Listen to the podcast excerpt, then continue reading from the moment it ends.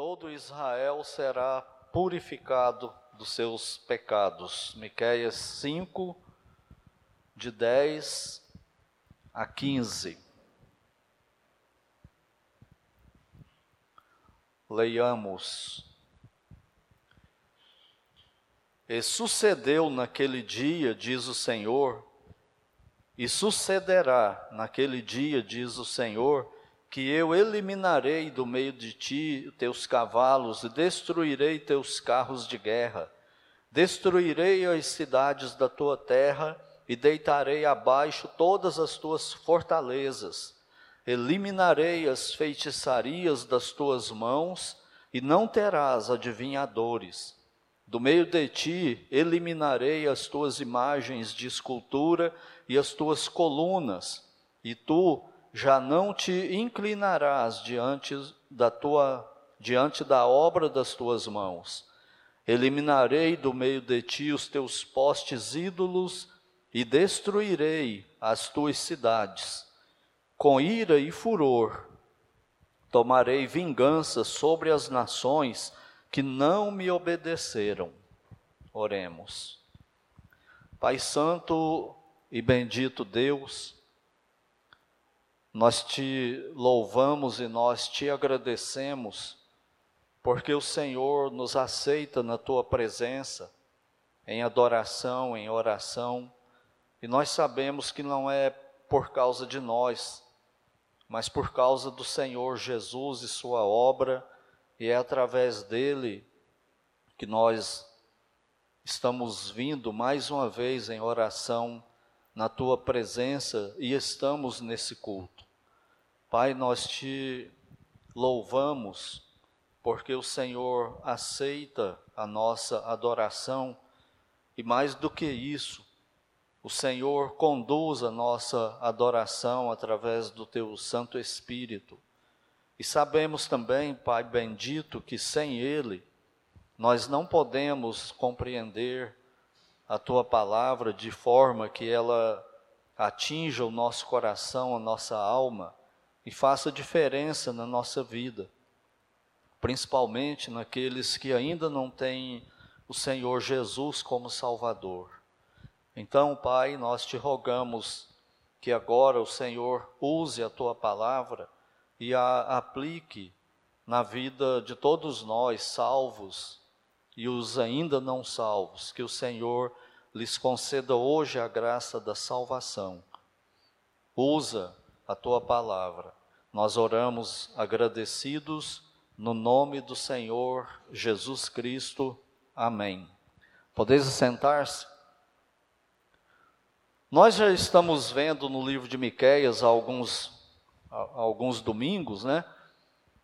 E estamos aprendendo ou, ou revisando, nos lembrando da situação da história de Israel nessa época, o afastamento deles de Deus.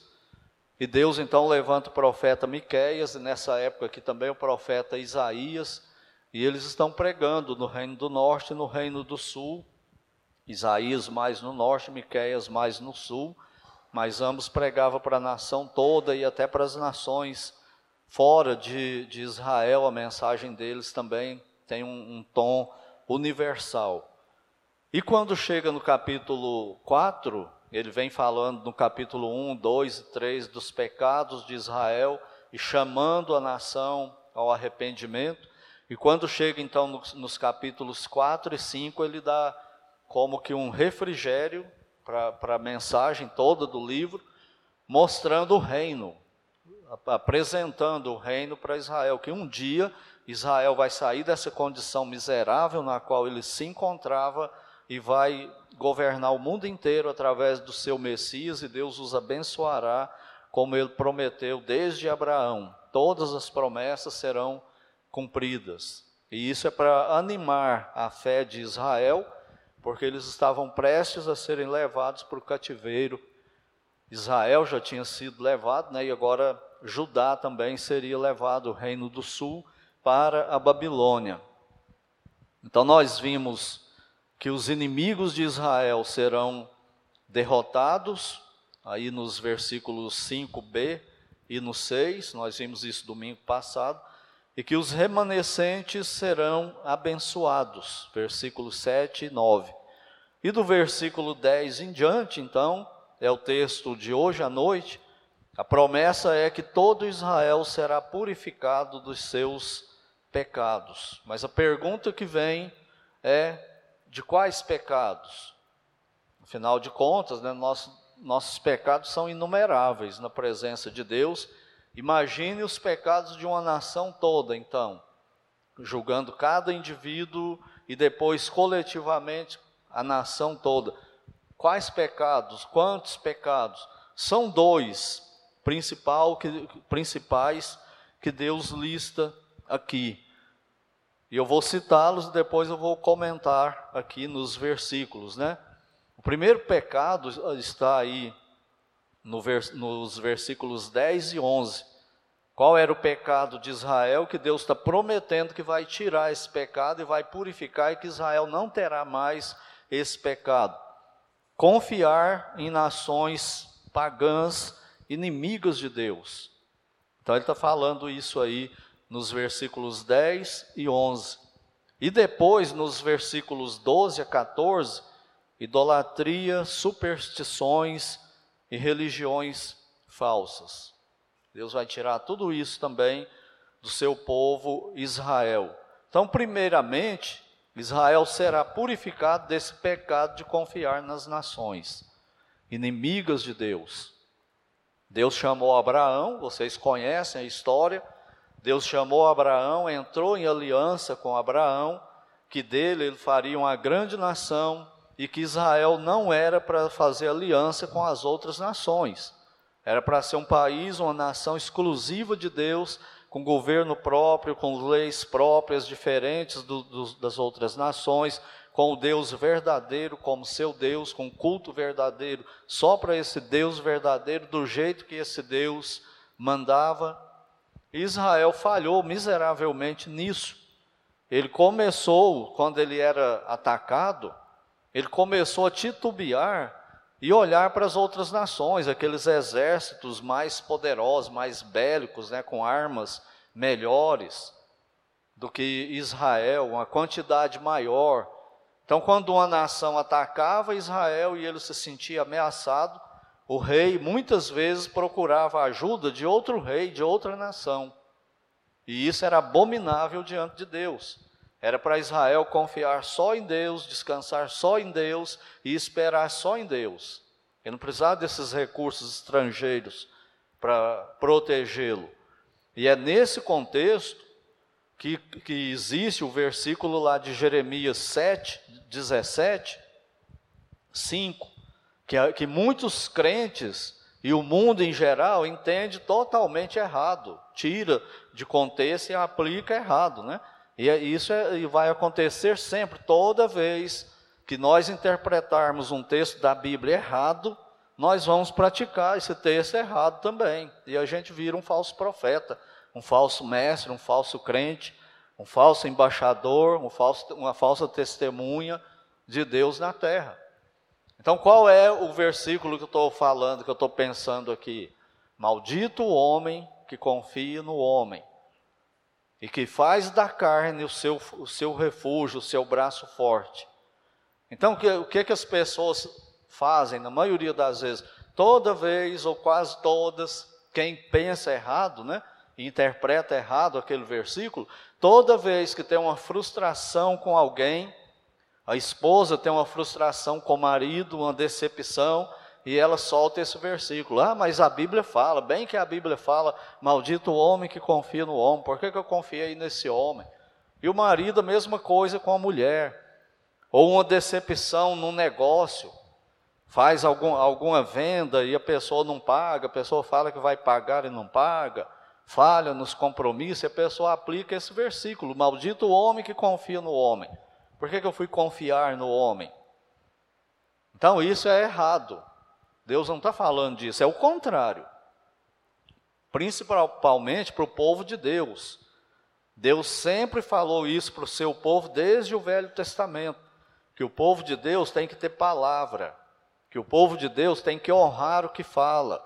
E o Senhor Jesus vai ressaltar isso ainda mais no Novo Testamento, dizendo o seguinte: seja o seu sim, sim, e o seu não, não. Ou seja, tem a palavra. Quando você fala, combina alguma coisa, você tem que cumprir. E se acontecer algum imprevisto e não poder cumprir, você tem que procurar a pessoa e dar satisfação para ela. Seja o seu sim, sim, o seu não, não. Seja uma pessoa confiável, tenha palavra. E ele diz mais: ele diz que por tuas palavras serás julgado e por tuas palavras serás condenado. Você assumiu o compromisso, disse que honraria esse compromisso, então está lá você falando. Então, por tuas palavras serás julgado e por essas palavras serás condenado. É o contrário, a Bíblia ensina que o homem tenha honra, tenha caráter e que se confie um no outro. Mas hoje em dia nós vivemos numa época que não vale nada mais. A pessoa vai, assina um contrato de trabalho, depois não cumpre aquele, aquele contrato. Às vezes o, o patrão, a empresa, não cumpre o que ela prometeu lá no contrato, e às vezes o funcionário. E às vezes faz um documento, assina, reconhece firma no cartório, vai lá, perde um tempão, paga para colocar um carimbo do cartório muitas vezes aquilo não adianta nada.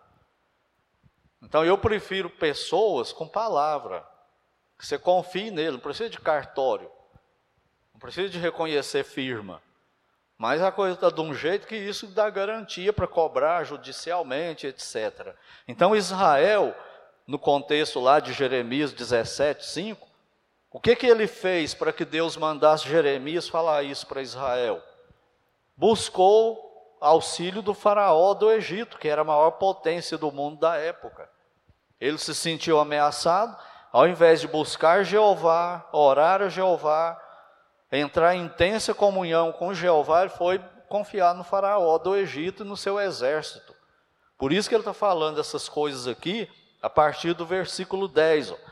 Então Deus está falando sobre o milênio, o reino do Messias que viria no futuro, que virá no futuro, e ele promete para Israel: sucederá naquele dia, que dia que é que ele está falando? O reino messiânico, que virá ainda sobre a terra na segunda vinda de Cristo, depois da grande tribulação. Então Deus diz que naquele dia, olha o que ele vai fazer com Israel. Diz o Senhor, que eu eliminarei do meio de ti os teus cavalos. Tem gente que, lendo desse jeito errado que eu falei, acha que Deus é contra ter cavalos. Acha que Deus não gosta de cavalos. Não é isso que ele está falando. Isso aí é figura de linguagem, né? Destruirei os teus carros de guerra. Por que, que ele está falando isso e falando de cavalo? Porque os, os carros de guerra dessa época eram puxados por cavalos.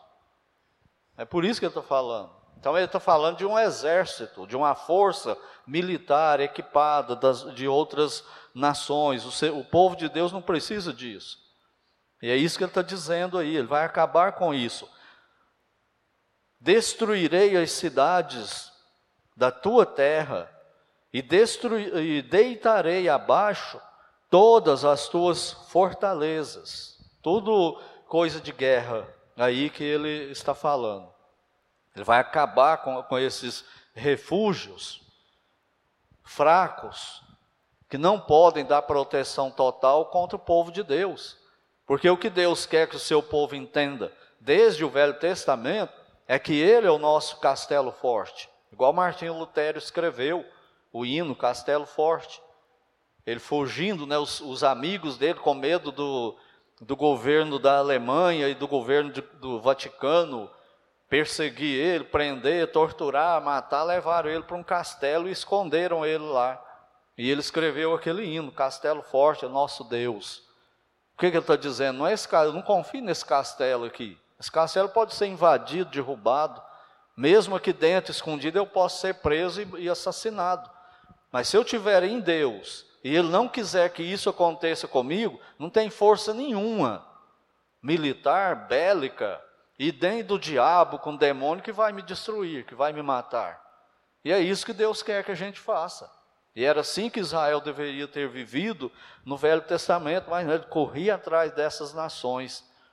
E às vezes é, nós fazemos a mesma coisa, né? Nós ficamos olhando aí para as grandes potências de hoje, Estados Unidos, Japão, Coreia, Alemanha, e olhando para essas nações aí e crescendo os olhos nas armas deles. Mas se o Brasil tivesse esse equipamento, se o Brasil tivesse esse exército, se o Brasil tivesse essas armas. Então nós temos que lembrar que, além de brasileiros, além de estarmos numa nação, nós salvos, a nossa nação é o céu e o nosso refúgio é Deus. Ele é a rocha, e não essas coisas aí. Essas coisas aí, se Deus quiser, Ele destrói elas com, com estalar de dedos. Com uma palavra só, isso cai por terra e, e, acabou a segurança, que é a falsa segurança. Então Israel não aprendeu isso, e Deus está prometendo para eles né, que Ele é que vai fazer isso. Não era nem Israel mesmo que faria. Porque se Deus não fizer isso no coração do povo dele, nós mesmos não conseguimos fazer. Nós não temos poder para fazer isso, nós não temos força para fazer essa, essa purificação e de tal forma que Deus seja o nosso tudo. Como ele fala na lei, qual o primeiro mandamento da lei de Moisés para Israel? Não terá outro Deus diante de mim. É eles em primeiro lugar. Nossa confiança, nosso refúgio nele, e ele quer que a gente aprenda isso. O apóstolo Paulo, em, em 2 aos Coríntios, ele vai dizer lá no capítulo 10: a, as armas da nossa milícia, da nossa guerra, não são carnais, não são essas mesmas do mundo aí, mas poderosas em Deus para destruir fortalezas, anular sofismas, levar o pensamento rebelde cativo a Cristo para obedecer a Cristo. São espirituais, não são essas armas aí que o mundo usa, né? essas militares e outras também. E Israel não era para ter isso, mas ele falhou. E Deus está prometendo para ele, como uma medida de graça e misericórdia com o povo dele, que no milênio ele vai tirar isso e Israel vai aprender a confiar nele, a descansar nele, a esperar somente nele. Em segundo lugar, nos versículos 12 ao 14, Deus promete purificar Israel da idolatria, superstições, religiões falsas. Tudo isso aí está embutido aí, está dentro desse bojo que ele fala aí nos versículos 12 ao 14. Acompanhe aí comigo. Olha a promessa dele: eliminarei, quem vai fazer? Deus. Aqui ele não fala mais assim, é para vocês fazerem. Não, é ele que vai fazer. Chegou o momento dele fazer definitivamente. Não vai ter sombra de dúvida que vai acontecer, por quê? Porque é ele que vai fazer. Não tem chance de desobediência, não tem chance de descumprimento, não tem chance disso não acontecer. Ele está garantindo, eu farei isso. E olha o que ele fará eliminarei as feitiçarias das tuas mãos, e não terás adivinhadores. Então, Israel, olha só o que, que o povo de Deus é capaz de fazer.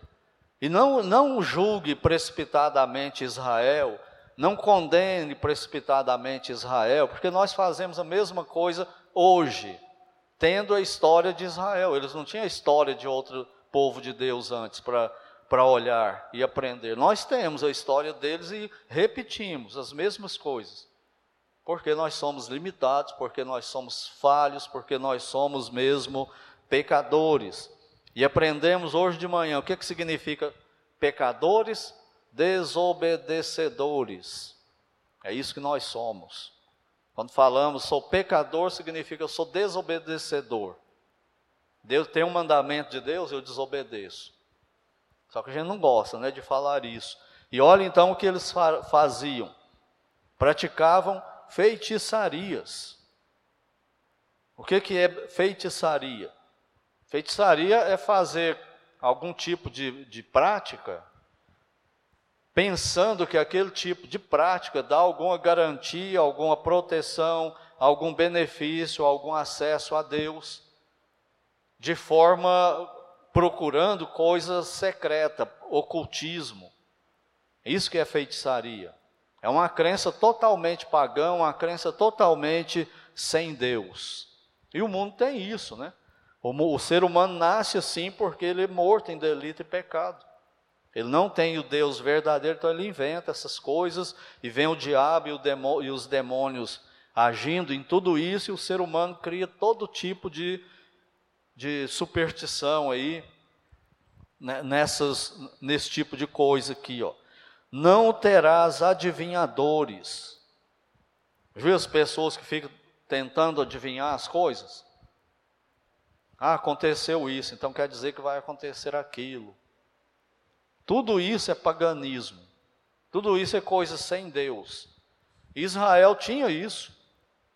Nós estamos estudando na quarta noite né, as lições da vida de Davi dos outros, das outras personagens com quem ele convivia.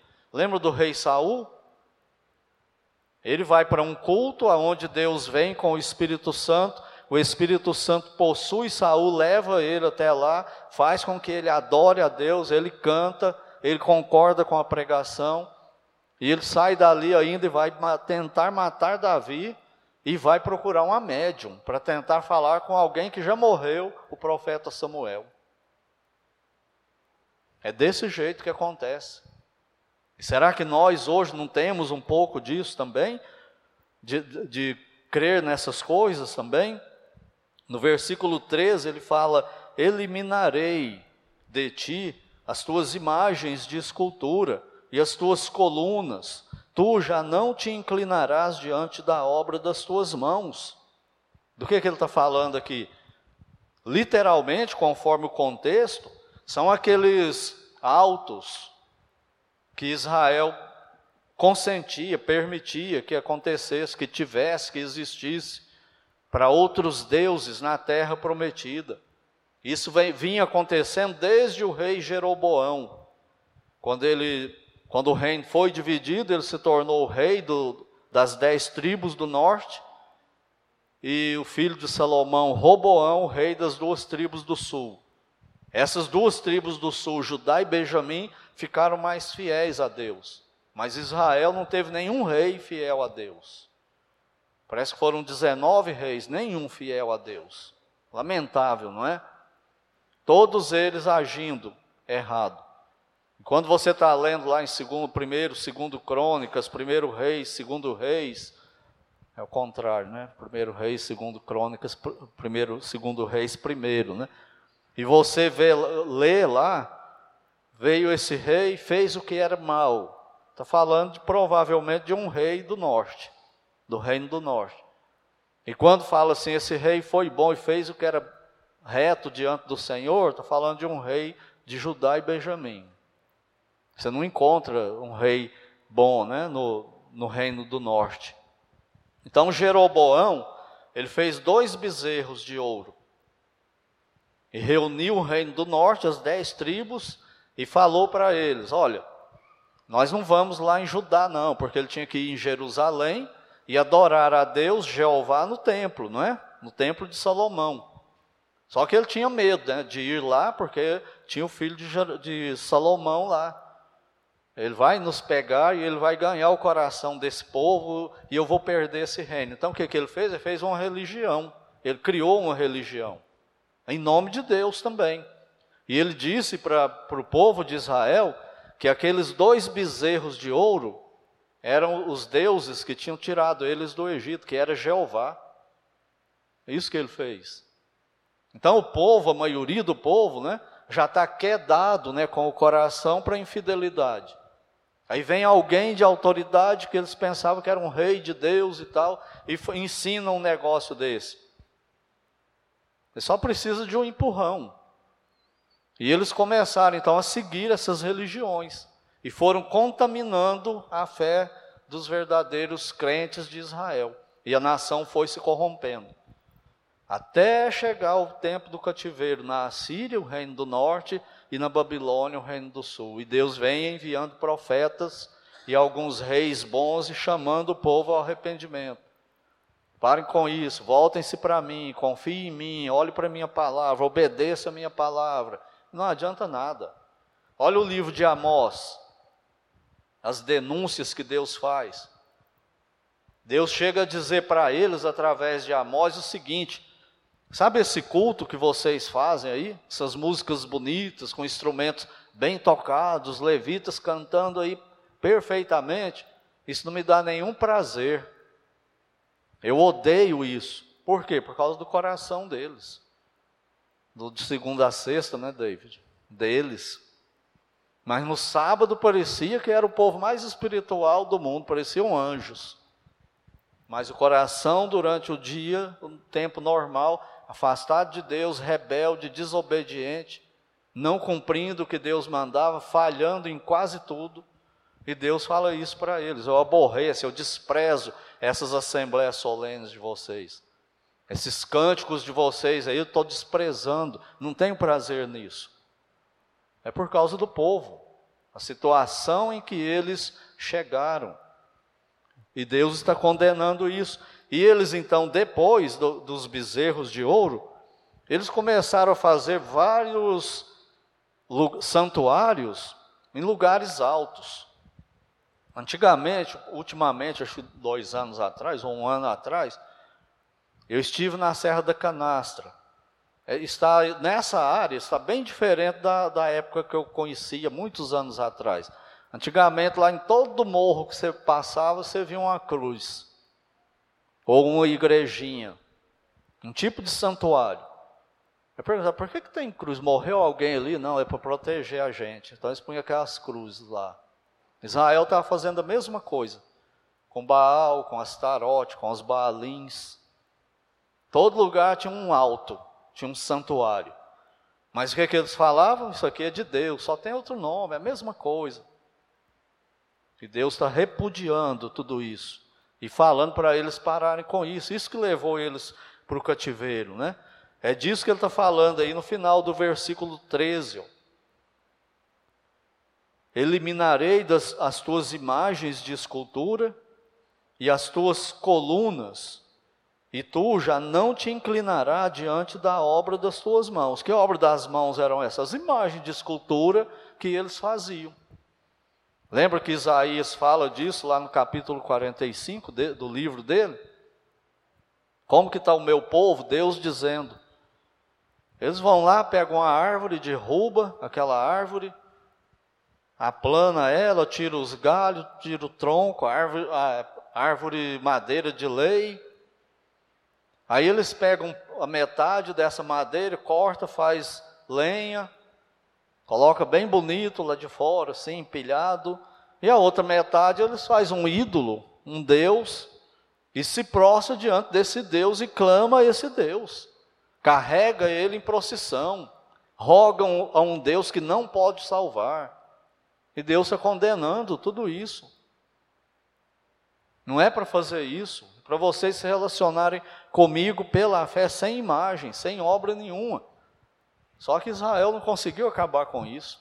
Parece que até hoje está impregnado lá na fé de Israel. Hoje é pior ainda. Olha quando chega a época da Páscoa de Israel, a imprensa mostra, não mostra? Tem, tem canal que envia uma equipe, vai lá na casa de uma família judia e vai ver a Páscoa deles, a mesa, e eles vão explicar. Mas você fica olhando assim, fala, não tem nada disso aí na Bíblia. Por que, que, esse, por que, que eles colocaram esse tanto de coisa? Paganismo.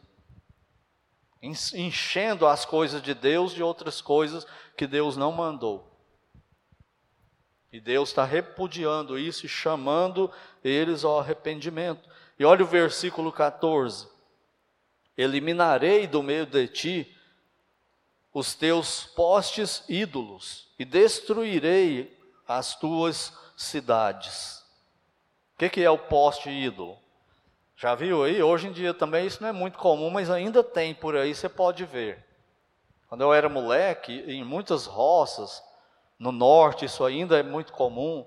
A época de, de junho e julho, o que, que eles fazem? Já viu aquelas madeiras fincadas no chão, cheia de fruta, colocada nela, lá em cima o que que tem? Uma bandeira com santo. É aquilo que é um poste ídolo. Israel fazia a mesma coisa. Com, com, outros deuses, né? Eles faziam a mesma coisa. Talvez não tivesse a bandeira. E toda religião pagã tem esse tipo de coisa. Tem o, o chamado carvalho sagrado de Odin, que é da onde é copiada a árvore de Natal, da, da festa cristã, entre aspas, né? Aí é do carvalho sagrado de Odin.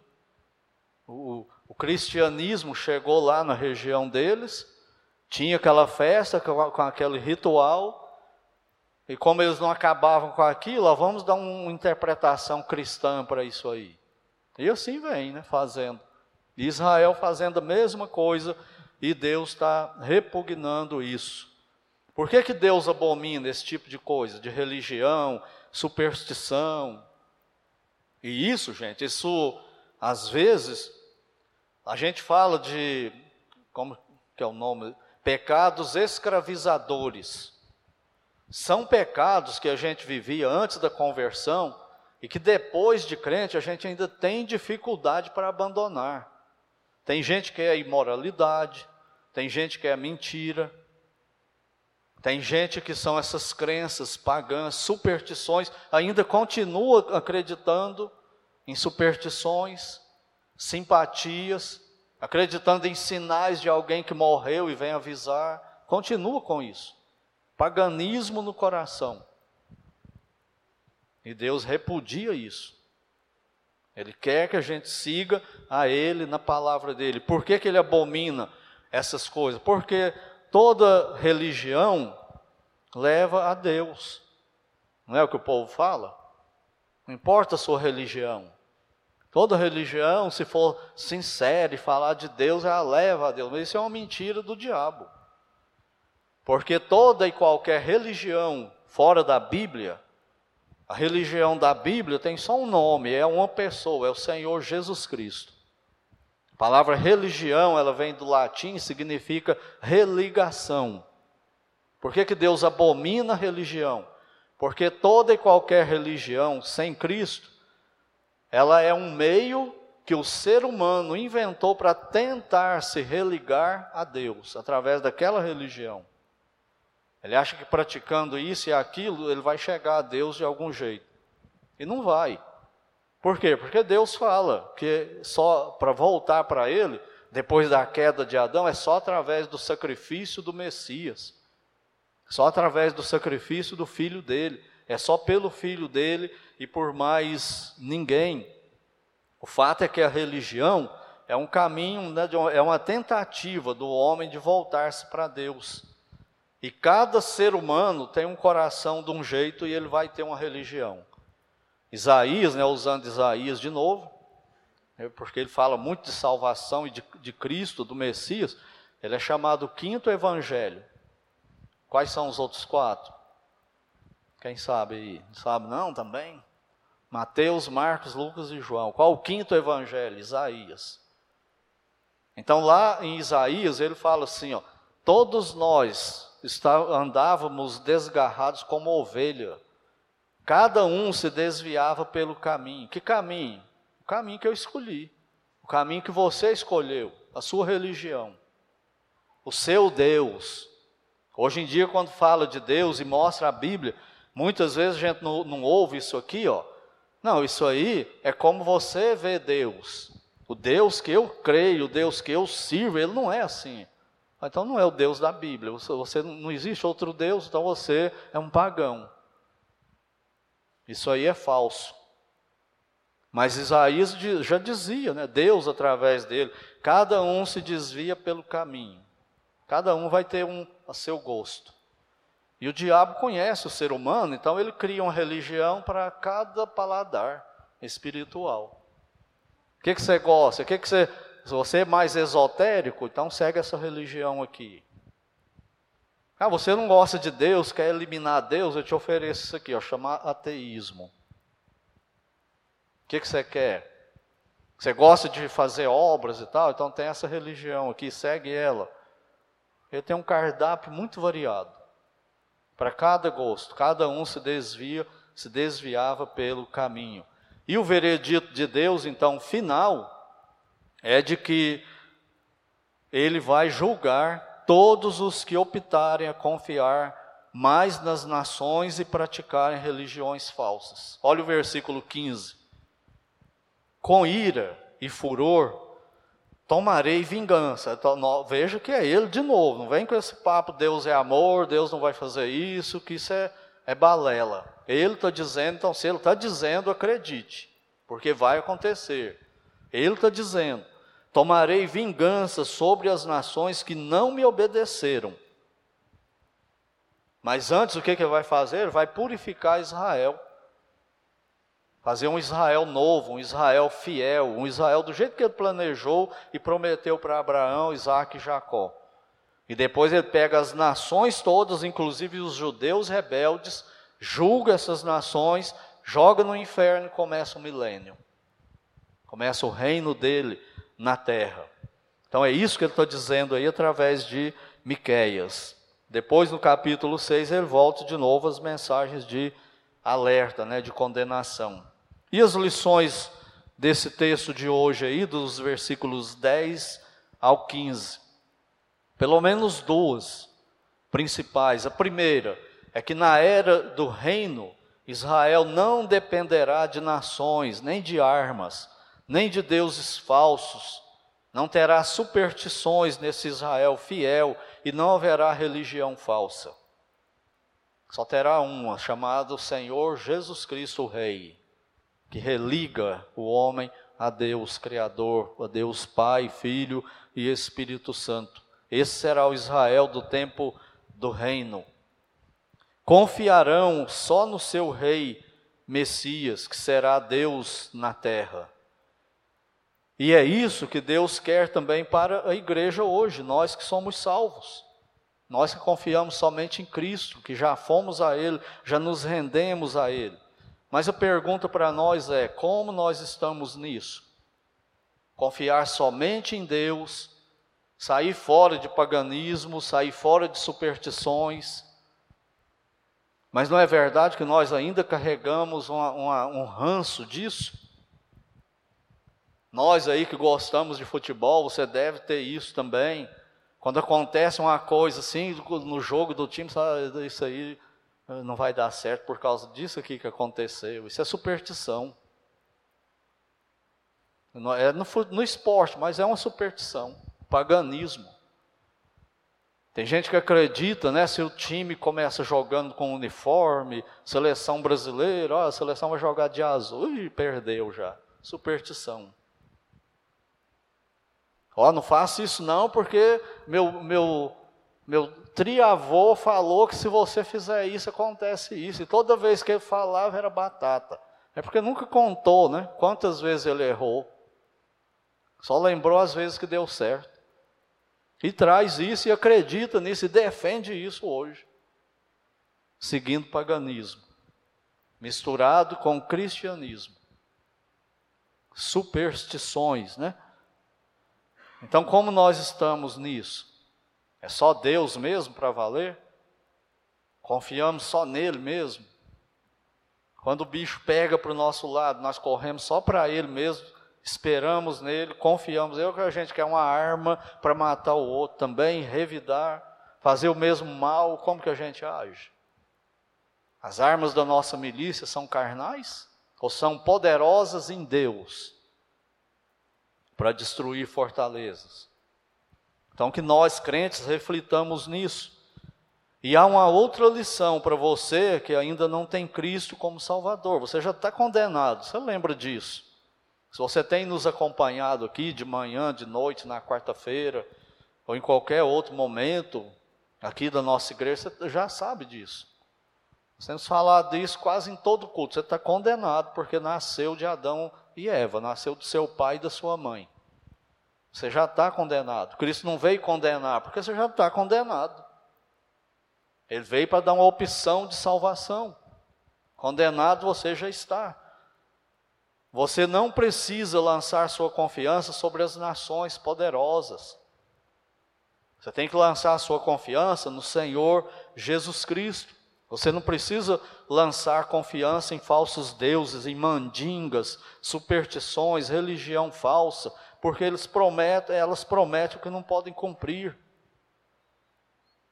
E a hora que você estiver no leito da morte, você não vai ter paz com nenhuma dessas coisas. Não adianta pedir para alguém acender vela para você, fazer isso, fazer aquilo, não vai adiantar nada, isso não vai te satisfazer seu coração, isso não te dá paz com Deus, só dá desespero, você morre desesperado, totalmente inseguro, porque é assim que está.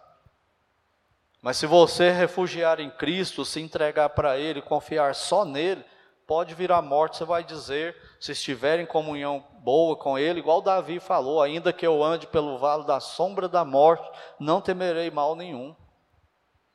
Morrer será lucro, vai dizer como Paulo. Morrer não é perda, morrer é lucro. Mas só em Cristo, só quem tem Cristo pode fazer isso. Então não busque salvação por outro meio, por outro caminho, a não ser por Cristo. Ele mesmo disse: Eu sou a verdade, eu sou o caminho e a verdade e a vida. Ninguém vem ao Pai senão por mim, nenhuma religião, nenhuma mandiga, nenhum ritual, nada te leva a Deus.